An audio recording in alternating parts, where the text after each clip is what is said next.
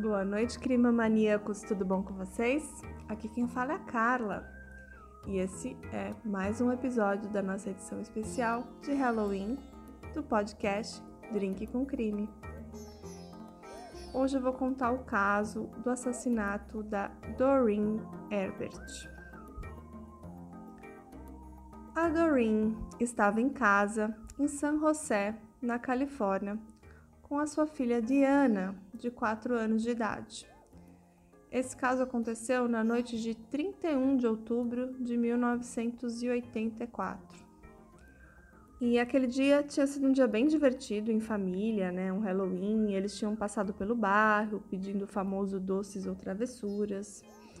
E naquela noite de Halloween, a Doreen levou a Diana, de 4 anos, para passar pelas casas e tudo mais enquanto o marido Charles ele ficava em casa distribuindo doce para as crianças que passavam por lá.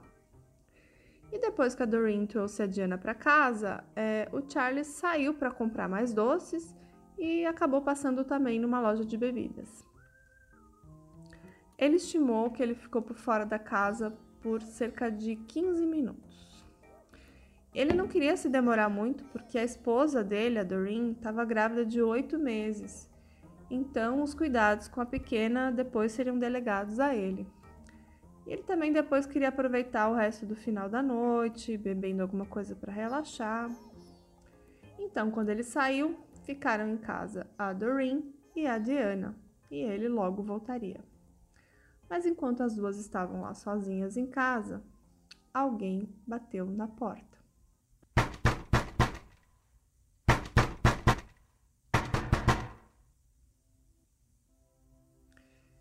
Era uma pessoa usando uma máscara de lobo. A Doreen abre a porta e vê aquele homem e imediatamente ela parece reconhecê-lo, mesmo fantasiado. Então ela grita: Saia da minha casa! E o homem responde: Eu vou matar você. A Doreen grita para Diana para ela se esconder atrás do sofá e lá ela ficou escondida, acuada, com muito medo, até o pai dela retornar para casa. E quando o Charles voltou para casa, ele viu aquela cena horrível. De acordo com os arquivos do caso, quando ele abriu a porta, ele viu a Doreen deitada no chão, sangrando na entrada da sala. Viu o feto do bebê na sala de estar. E no primeiro momento ele pensou que ela tivesse abortado ou algo assim. Só que então ele viu a mão decepada da Doreen na sala de estar, junto com parte do feto. Mas quem teria cometido aquele crime horrendo?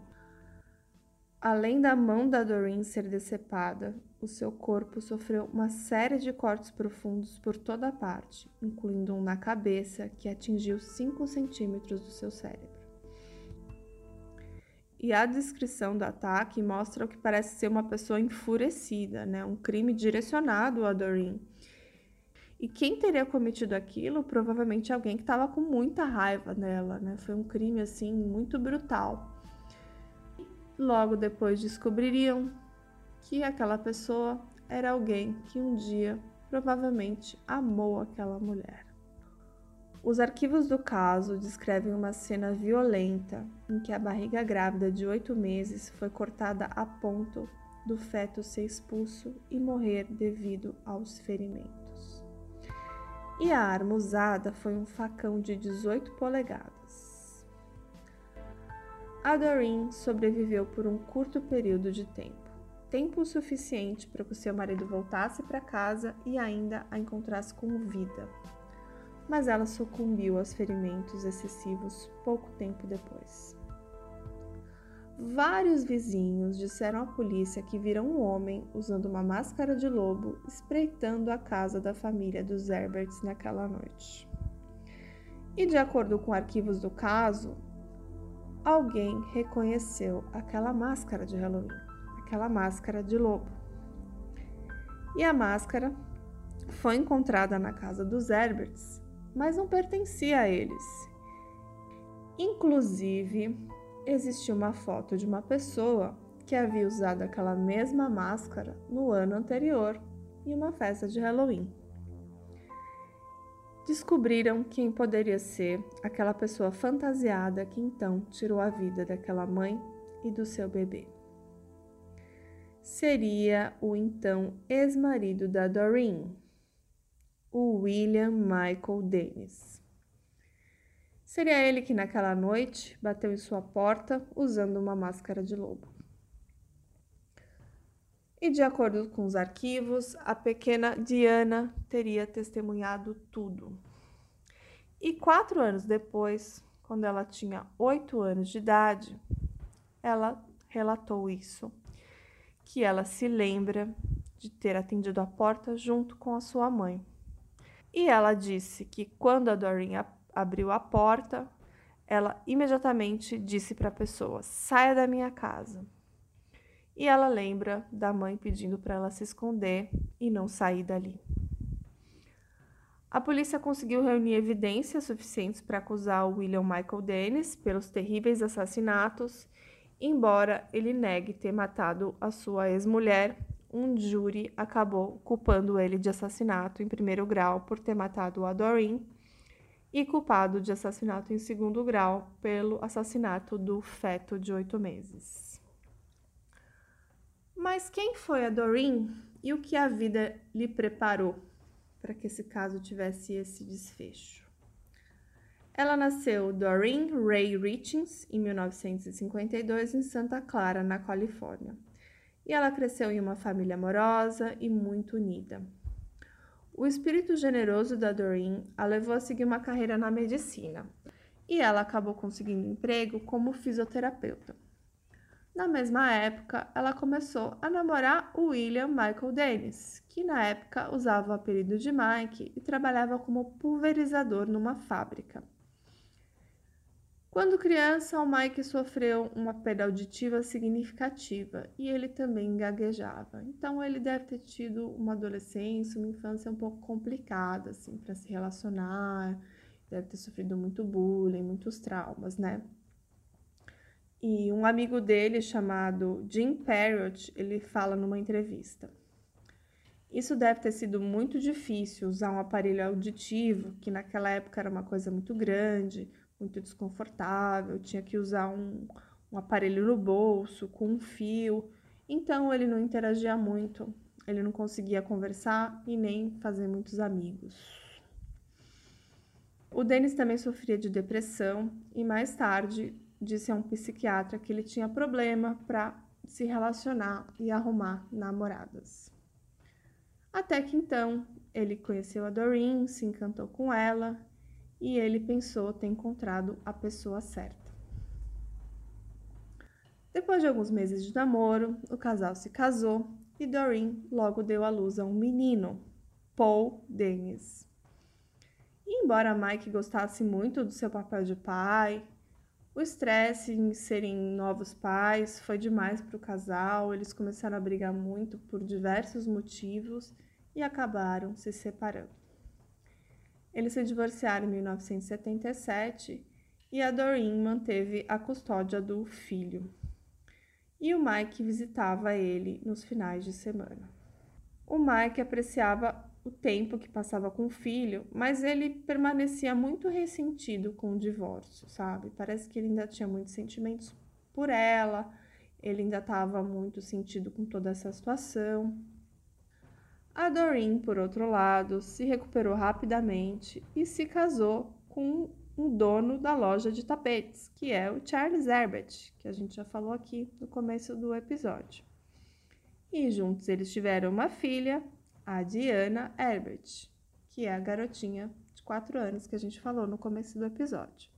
Ela nasceu em 79. Então, eles criavam a Diana e o Paul juntos, como irmãos naquela família, e no final de semana o pai do Paul, o Mike, ia visitá-los. Mas infelizmente os bons tempos e a paz não durou muito para essa família. Em fevereiro de 1980, o Paul, com apenas quatro anos, escalou uma cerca ao redor da piscina da casa e caiu na água. Embora Doreen estivesse em casa no momento, ela não percebeu o que tinha acontecido até que fosse tarde demais.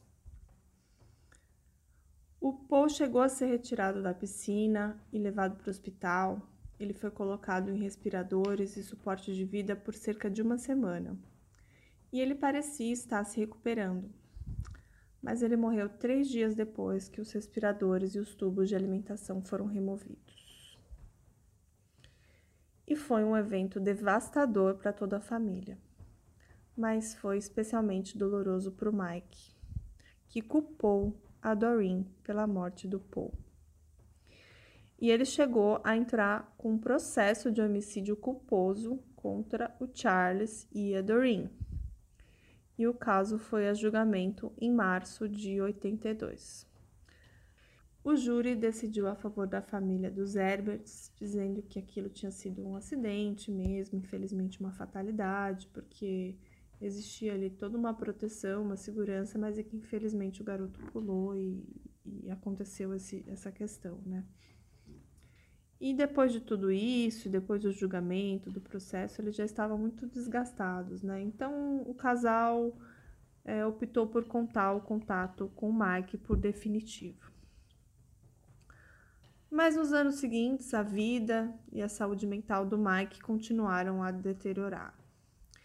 Ele perdeu o seu cargo naquela empresa, depois ele voltou a trabalhar lá, mas ele teve que aceitar uma redução de trabalho e de salário para poder manter o seu emprego. E mais do que tudo, ele tinha assim uma amargura persistente que continuou assim a consumir ele sobre o rompimento do casamento e também com a própria Doreen, que ele achava que ela era culpada pela morte do Paul. E aquele amigo do Mike, o Jim Parrott, ele disse numa outra entrevista assim, abre aspas. O Mike pensou que seu filho havia sido assassinado. Ele acreditava em seu coração que havia uma intenção da parte de Doreen, fecha aspas. Então, assim, ele estava muito magoado e tudo mais, e não, aceitava a morte do filho e queria culpar ela de alguma forma. Não aceitava que era um acidente, né? A família Herberts, né? A Doreen e seu marido. Finalmente, eles tinham alguma coisa para comemorar depois de tantos traumas no passado. Porque em 84, a Doreen anunciou que esperava um filho depois de dois abortos espontâneos nos anos anteriores.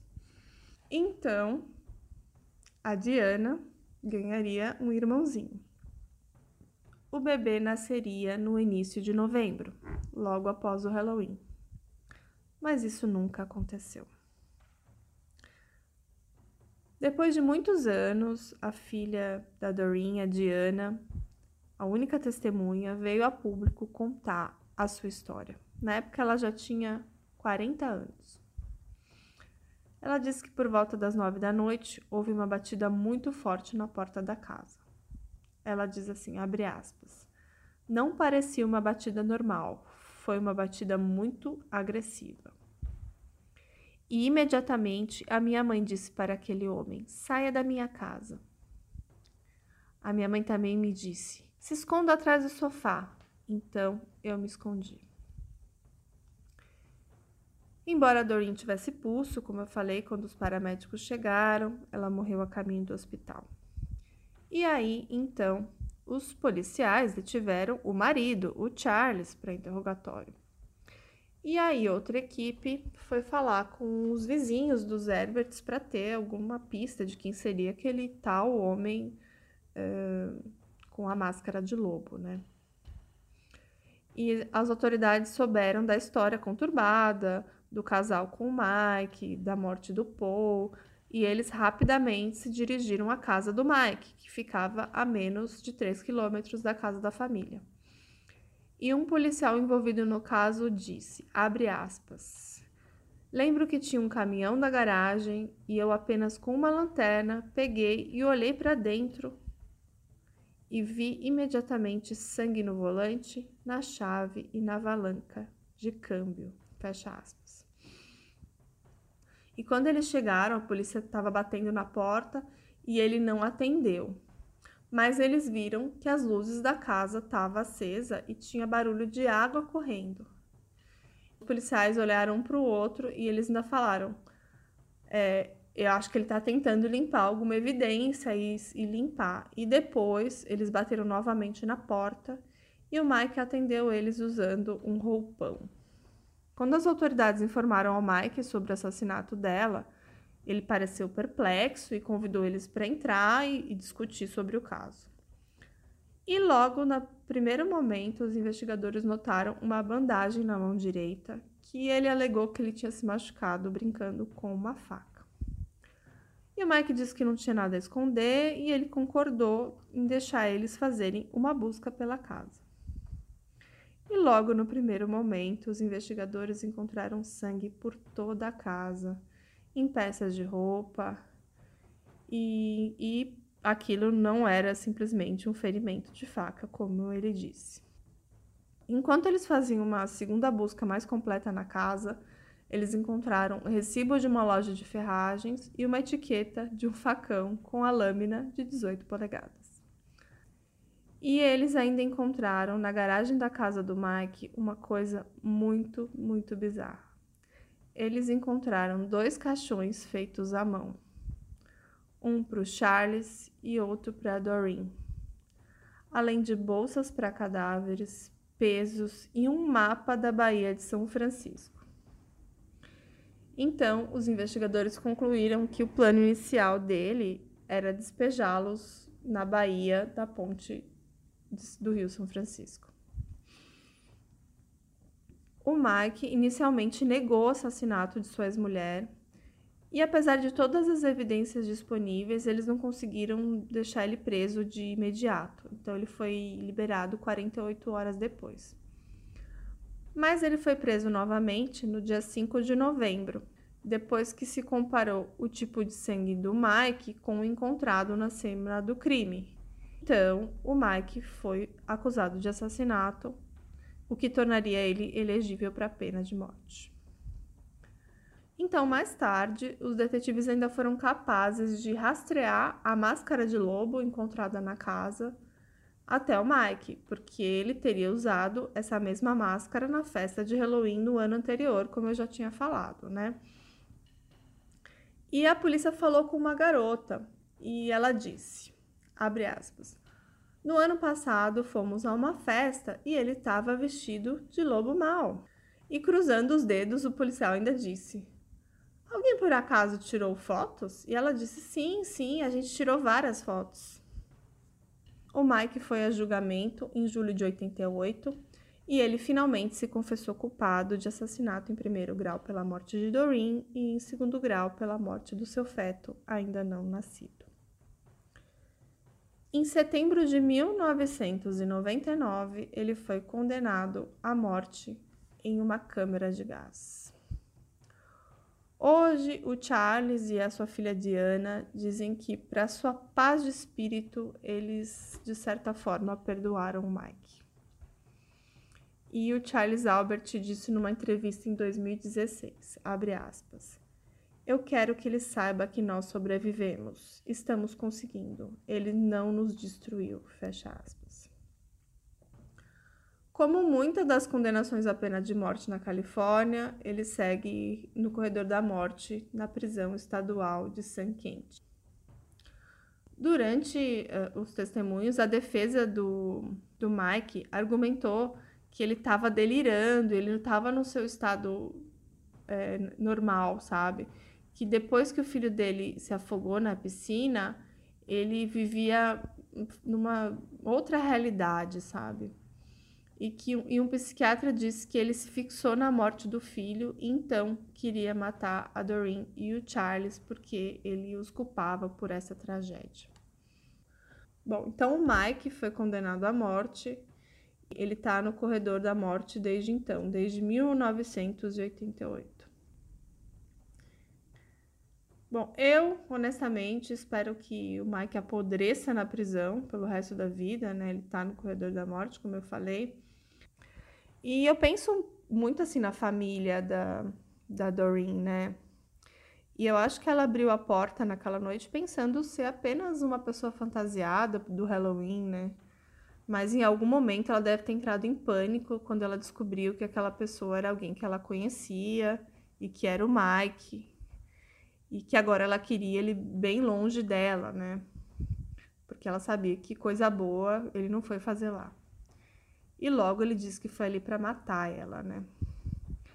Nunca foi dito se a Doreen descobriu se era o Mike, mas como a máscara foi encontrada na cena do crime, eu acho que ele talvez tenha tirado e se revelado para ela quando estava, infelizmente, matando. E a pobre Diana, filha, ninguém sabe o que ela realmente viu aquela noite, o quanto ela viu daquela morte brutal. Mas o que a gente sabe é que a Doreen, a mãe, salvou a vida dela quando gritou para ela se esconder. E se não fosse isso, talvez ela não tivesse sobrevivido. A garotinha ela era muito corajosa na época e ela segue muito corajosa hoje. Inclusive, quando ela foi a público contar essa história, eu achei muito corajoso da parte dela, né? E eu vou anunciar aqui para vocês que a partir de novembro os nossos episódios vão ser postados semanalmente, tá? A minha ideia é postar sempre aos domingos. Então fique sempre de olho nas plataformas. E aí vamos ter outras temáticas de crimes, mistérios e curiosidades. Então sigam a gente lá no Instagram, que sempre que tiver novidade dos casos eu coloco lá. Essa semana teve muita coisa interessante aí. Aproveita e segue a gente lá e sempre comenta, manda mensagem. Eu sempre, sempre respondo os comentários. Se vocês me mandarem mensagem no direct, eu vou responder. Então é isso, gente. Muito obrigada para quem gosta, para quem compartilha, para quem está fazendo esse canal crescer. Tá bom? Vocês que me incentivam a continuar aqui. E eu pretendo continuar esse canal fazendo trazendo casos bacanas. Tenho me esforçado aqui para fazer roteiros é, para fazer roteiros bem completos e com bastante informação para que vocês aí do outro lado estejam informados desse mundo de crimes, né? E de todas as curiosidades por trás dos episódios que eu trago para vocês, tá bom? Então, boa noite, ou então bom dia, ou então boa tarde, e até a próxima. Tchau, tchau. Hey! Você se interessa por crimes reais, serial killers, coisas macabras e tem um senso de humor um tanto quanto sórdido? Se sim, você não está sozinho. Se você precisa de um lugar recheado de pessoas como você, venha conhecer o podcast Pátria Amada Criminal. Todas as semanas tentamos entender o pior da humanidade. Nesse processo a gente ri, chora, fica brava, fofoca, porque afinal de contas é assim que a gente fala quando está entre amigos. Suas novas melhores amigas trevosas estão aqui no Pátria Amada Criminal.